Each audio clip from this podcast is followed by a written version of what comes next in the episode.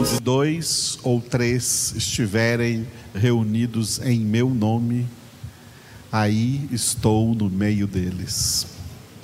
Disse Jesus. Aleluia. E esse onde estou reunidos, reuni, onde estão, dois estão, estiverem dois ou três, esse onde não significa apenas o lugar físico, mas principalmente o lugar espiritual, em Cristo. Em Cristo nós estamos sempre reunidos, quando estamos presentes ou mesmo que estejamos ausentes uns dos outros, estamos reunidos em Cristo, porque Deus já nos tirou do império das trevas e nos reuniu para sempre. A nossa reunião é para sempre. O nosso culto é para sempre. Nós estamos para sempre reunidos em Cristo Jesus. Aleluia. Isso é estar em nome do Senhor. Na segunda parte agora da nossa ceia, né, vamos vamos ser alimentados pela palavra do Senhor que está em Provérbios capítulo 18, tá? Provérbios Provérbios capítulo 18. Aleluia. Provérbios 18. E eu gostaria de oferecer essa palavra que nós vamos meditar e orar também no final, durante a celebração da nossa ceia. Pela Fatinha, que veio aqui mais cedo, já arrumou essa mesa, e ela voltará à noite. Amanhã, dia 9, é o dia do aniversário da Fatinha. Nós vamos então orar por ela hoje, né? De manhã e à noite também. E amanhã também é aniversário de casamento do Gui e da Ada, não é isso? Guilherme e a Ada amanhã. Quantos anos? Oito? Quase que te peguei agora, hein, Guilherme? Oito anos, glória a Deus, né? Bendito seja o Senhor e olha, nós vamos orar para que sejam 18, 28, 38, a não ser que Jesus volte antes, amém? Estamos orando para que o Senhor volte em nome de Jesus. O Senhor vai abençoando cada vez mais Guilherme e a Ada em nome de, de Cristo Jesus. Por essas três pessoas importantes para nós, nós vamos estar oferecendo essa meditação e essa oração. A Fatinha, o Guilherme e a Ada. Amém? Então leiamos juntos. O solitário busca o seu próprio interesse e insurge-se contra a verdadeira sabedoria. O insensato não tem prazer no entendimento, senão em externar o seu interior. Vindo a perversidade, vem também o desprezo, e com a ignomínia a vergonha. Águas profundas são as palavras da boca do homem, e a fonte da sabedoria, ribeiros transbordantes. Não é bom ser parcial com o perverso, para torcer o direito contra os justos. Os lábios do insensato entram na contenda, e por açoites brada a sua boca. A boca do insensato é a sua própria destruição, e os seus lábios um laço para a sua alma. As palavras do maldizente são doces bocados que descem para o mais interior do ventre. Quem é negligente na sua obra já é irmão do desperdiçador. Torre forte é o nome do Senhor, a qual o justo se acolhe e está seguro. Os bens do rico lhe são cidade forte, e segundo imagina, uma alta muralha. Antes da ruína, gaba-se o coração do homem, e diante da honra vai a humildade. Responder antes de ouvir é estultícia e vergonha. O espírito firme sustém o homem na sua doença, mas o espírito abatido, quem o pode suportar? O coração do sábio adquire o conhecimento, e o ouvido dos sábios procura o saber. O presente que o homem faz alargar-lhe o caminho e leva-o perante os grandes. O que começa o pleito parece justo, até que vem o outro e o examina.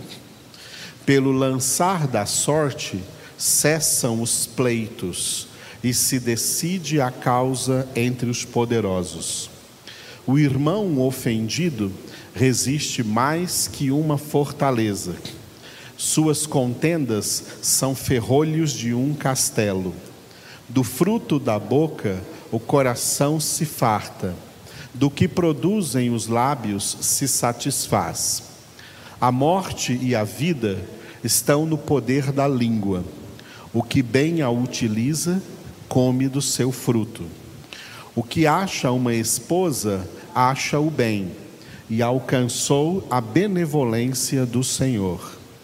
O pobre fala com súplicas, porém o rico responde com durezas.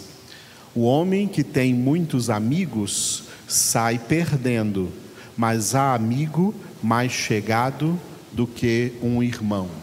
Aleluia.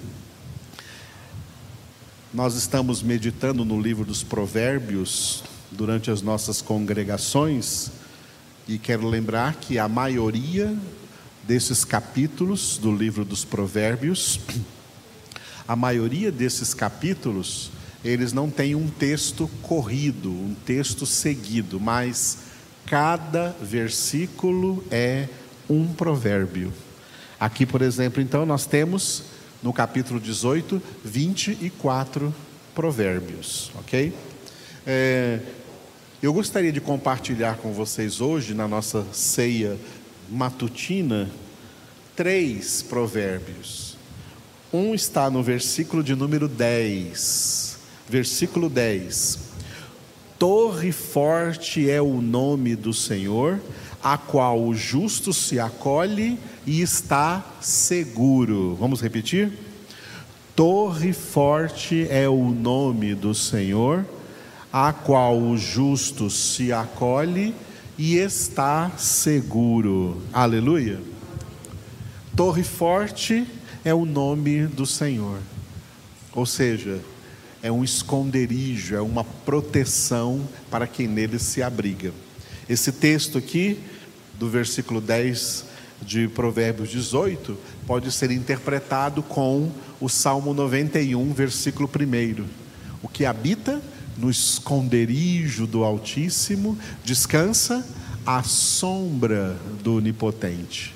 O mesmo esconderijo do Altíssimo, a mesma sombra do Onipotente, é a mesma torre forte desse versículo. Jesus é essa torre forte. Jesus, só Jesus é essa torre forte. Abrigados em, em Jesus, acolhidos em Jesus, nós estamos protegidos, sabe de quê? Tem gente que pensa que é do inimigo, do diabo. Não, nós estamos protegidos muito mais do que do diabo, né? nós estamos protegidos dos raios solares da justa ira de Deus que incide sobre todos os que não estão refugiados nessa torre. Não é horrenda coisa cair nas mãos do diabo, é horrível coisa cair nas mãos do Deus Todo-Poderoso. Jesus é o esconderijo do Altíssimo para nos esconder, nos abrigar dos raios solares da justa condenação. Jesus é a sombra do Onipotente, a sombra onde não bate o sol, para nos esconder dos raios solares da justa ira de Deus. Jesus é a torre forte, por isso, torre forte é o nome do Senhor, porque Atos 4,12, Pedro disse: em nenhum outro há salvação, porque debaixo do céu nenhum outro nome foi dado entre os homens pelo qual importa que sejamos salvos. Só em Jesus.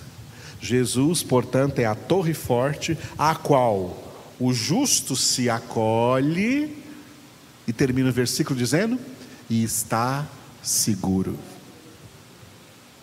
No mundo onde não tem segurança física, onde as empresas de segurança aí, né, para trazer um pouco de segurança, estão ganhando uma grana tremenda para fazer das casas uma torre forte, para fazer das casas uma fortaleza eletrificada com câmeras, com tudo, para que o ladrão não chegue. E mesmo assim eles chegam. Tá? No mundo onde não tem segurança, a nossa segurança é o Senhor. E o que Jesus nos ensina no Evangelho é: olha, vou falar assim no português, né? O que Jesus ensina no Evangelho é assim: olha, parem de ter medo de qualquer um que possa matar o seu corpo. Tenha medo daquele que pode lançar o seu corpo e a sua alma no lago de fogo e de enxofre. Tenham medo desse, tenham temor desse, porque o temor do Senhor é o princípio da sabedoria. Abrigando-se no Senhor é a nossa única salvação. O outro provérbio é o que está no versículo 15 Provérbios 18, 15. O coração do sábio adquire o conhecimento, e o ouvido dos sábios procura o saber. Aleluia. Vamos repetir? O coração do sábio adquire o conhecimento, e o ouvido dos sábios procura o saber. Amados, isso aqui é a cara do nosso ministério. O ministério que Deus me deu para formar é um ministério de sábios. Se alguém não quer ser sábio, se alguém não quer o conhecimento, olha, para mim está livre Pode buscar o que você quiser no mundo. Vai para onde você quiser. Aqui é lugar de quem quer ser sábio, de quem quer receber conhecimento. Sabe por quê? Porque só esses estarão no céu. Só esses estarão na casa do Pai. Na casa do pai não entra nenhum filho nécio. Na casa do pai só entrarão filhos sábios. E como falei de salvação lá no, na nossa parte anterior, no Salmo 69, a salvação tem propósitos. E um desses grandes propósitos é que os salvos se tornem sábios. Porque Jesus Cristo é a sabedoria de Deus. Jesus Cristo é a palavra de Deus. Jesus Cristo é o conhecimento que Deus quer transmitir aos seus filhos.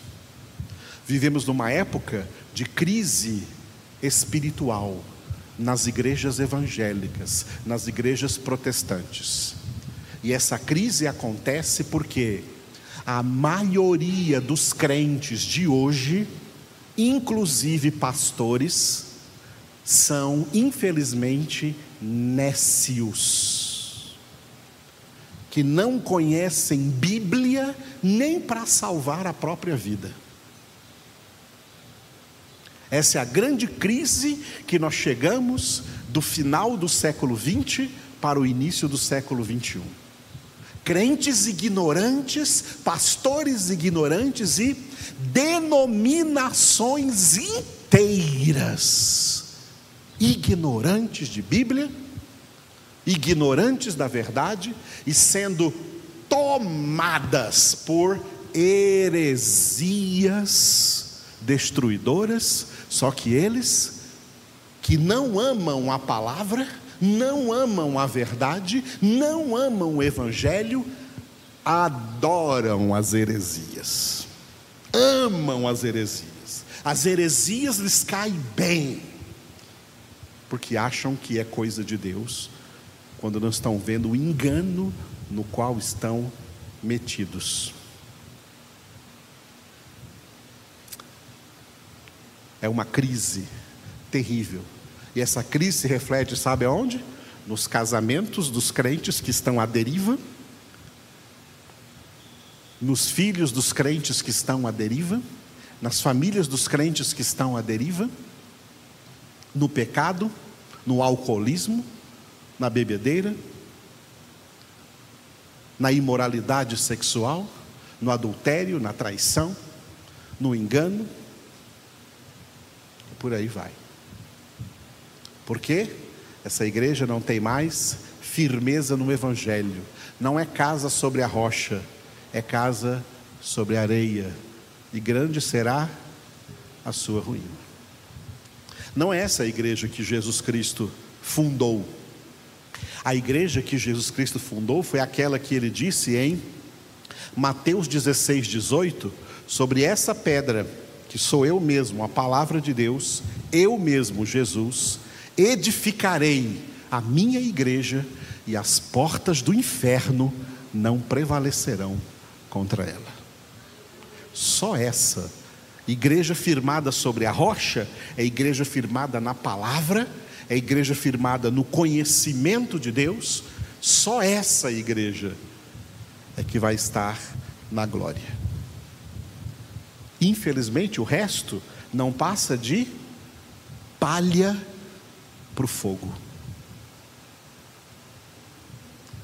Porque o justo é como uma árvore plantada junto à corrente de águas porque ele tem o seu prazer na palavra do Senhor e nela medita de dia e de noite. Os ímpios não são assim, são, porém, como a palha levada pelo vento. Só que agora, não são só os ímpios que são como a palha, muitos crentes são como a palha, muitos evangélicos são como a palha, muitos pastores são como a palha. Muitas denominações são verdadeiros palheiros, só formam palha, porque não tem palavra de Deus. E é povo destruído por falta de conhecimento. Como Deus disse em Oséias 4:6. Isso é muito sério. Portanto, o versículo 15, aqui, o versículo 15 de Provérbios 18, é um versículo para nós, do que deve ser a nossa meta. É isso que eu quero ser, sábio, porque o coração do sábio adquire conhecimento. E aí, você quer adquirir conhecimento? Já está bom, pode parar por aí mesmo. Tá bom? Quer, quer continuar? O coração do sábio não para de adquirir conhecimento, esse é o sentido. O coração do sábio adquire conhecimento. Quando você vê um verbo na língua portuguesa, como o verbo adquirir aqui, no presente, em hebraico ele significa o tempo imperfeito no hebraico, que significa presente e futuro. Então aqui a tradução é assim: ó, o coração do sábio adquire conhecimento hoje e continuará sempre adquirindo até o fim de sua vida. Foi isso que Deus disse lá em Oséias 6:3. Conheçamos e prossigamos, não é isso? Prossigamos em conhecer o Senhor. Deixa eu dizer para vocês que ali não tem o verbo prossigamos. Sabe qual é o verbo que está lá? É o verbo persigamos. Conheçamos e persigamos este conhecimento. O verbo ali não é prossigamos, é persigamos. Persigamos o conhecimento do Senhor, porque esse é o alvo que nós queremos alcançar na glória eterna. Então, o coração do sábio adquire conhecimento e o ouvido dos sábios procura o saber. Olha o que Paulo disse em 2 Timóteo, capítulo 4, que nos últimos tempos as pessoas iam sentir coceiras nos ouvidos, querendo buscar só palavras que sejam conforme as suas cobiças. Os sábios não são assim. Os ouvidos dos sábios procura o saber. Esses são os filhos de Deus. E para terminar aqui o Provérbios 18, o último provérbio que eu quero é um provérbio que se tornou famoso no decorrer dos tempos aí, que é o 21, versículo 21. Provérbios 18, 21. A morte e a vida estão no poder da língua. O que bem a utiliza, come do seu fruto. A morte e a vida estão no poder da língua. Porque Deus nos deu a Sua palavra porque Deus quer que nós adquiramos pleno conhecimento da Sua palavra, para que a Sua palavra encha a nossa mente, para que a Sua palavra encha a nossa alma, encha o nosso coração, porque a boca fala do que o coração está cheio. Então, do que você está enchendo o seu coração? É disso que você fala aí na internet, do que enche o seu coração. Quem gosta de falar de política, porque o coração está cheio de política. Quem gosta de falar de futebol, porque o coração está cheio de futebol. Quem gosta de falar só das coisas do mundo, é porque o coração está cheio das coisas do mundo. O coração dos filhos de Deus tem que estar cheio da palavra de Deus, para que eles falem a palavra de Deus, que é total e radicalmente diferente de qualquer um dos temas do mundo. A palavra de Deus é oposta a tudo que está sendo falado e dito aí no mundo. Ela é oposta. O que está sendo falado e dito no mundo vem das mentiras de Satanás, da árvore do conhecimento do bem e do mal. A palavra de Deus é a árvore da vida. Por isso Jesus disse: Olha, vem aí o príncipe desse mundo, mas ele não tem nada, absolutamente nada a ver comigo. Jesus é o oposto do mundo. A palavra de Deus é oposta a toda palavra nesse mundo. E aí Tiago fala sobre a língua é impossível falar sobre a língua sem citar a carta de Tiago, que é a língua, um pequeno membro, mas se gloria de grandes feitos, como um navio, por imenso que seja, é liderado por um pequeno leme. A língua pode ser inflamada pelo inferno. Nós vimos tantos incêndios hoje, esse ano, que podem ser causados por uma pequena faísca. Assim a língua. Cuidado com a língua. Tiago diz também que a pessoa que consegue controlar a sua língua, dominar a sua língua, ela conseguirá dominar tudo. Não terá dificuldades maiores em dominar qualquer outra coisa no seu corpo, no seu interior, na sua alma, na sua vida domina a língua. E a maneira de dominar a língua é submetendo a alma, a mente, à palavra de Deus. Porque o homem medita de dia e de noite na palavra? Porque ele quer encher a sua mente com a palavra, para que não haja mais lugar para sofismas, E para como Paulo falou em Efésios 6, no abrir da boca saia a palavra de Deus, a palavra do Senhor. Porque não esqueça que a Bíblia diz que haveremos de prestar contas de cada palavra torpe que sair da nossa boca. Por isso, não saia da vossa boca nenhuma palavra torpe, mas só a que for boa e que traga edificação a quantos a ouvirem. E não se esqueça que sair da boca hoje não é só estar tá falando como eu estou falando aqui. Sair da boca também é digitando aí nesses aparelhinhos celulares. Isso está saindo da boca também. Isso que está saindo do coração também. O que filhos de Deus falam, eles falam do seu Pai, eles falam do seu Senhor, eles falam do seu Salvador, eles falam da verdade absoluta, porque é isso que enche os seus corações. E esse é o nosso ministério encher os corações de todos vocês com a verdade, com a palavra de Deus. Porque tudo vai passar, passará o céu e a terra, mas as minhas palavras jamais passarão. Aleluia. Vamos estar orando durante a ministração da nossa ceia. Ok?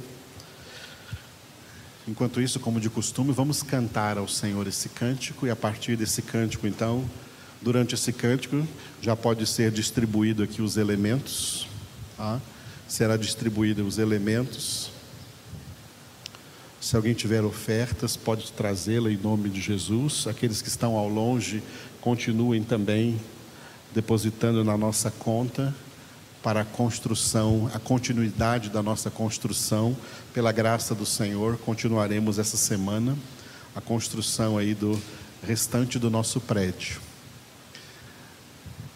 Para que haja conforto para todos vocês e quando tudo estiver normalizado, vai normalizar.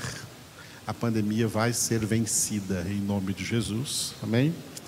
Quando tudo for normalizado, receberemos então aí as crianças nas salinhas, né? os banheiros também já estarão construídos bem antes disso agora, em nome de Cristo Jesus. Então, oremos ao Senhor.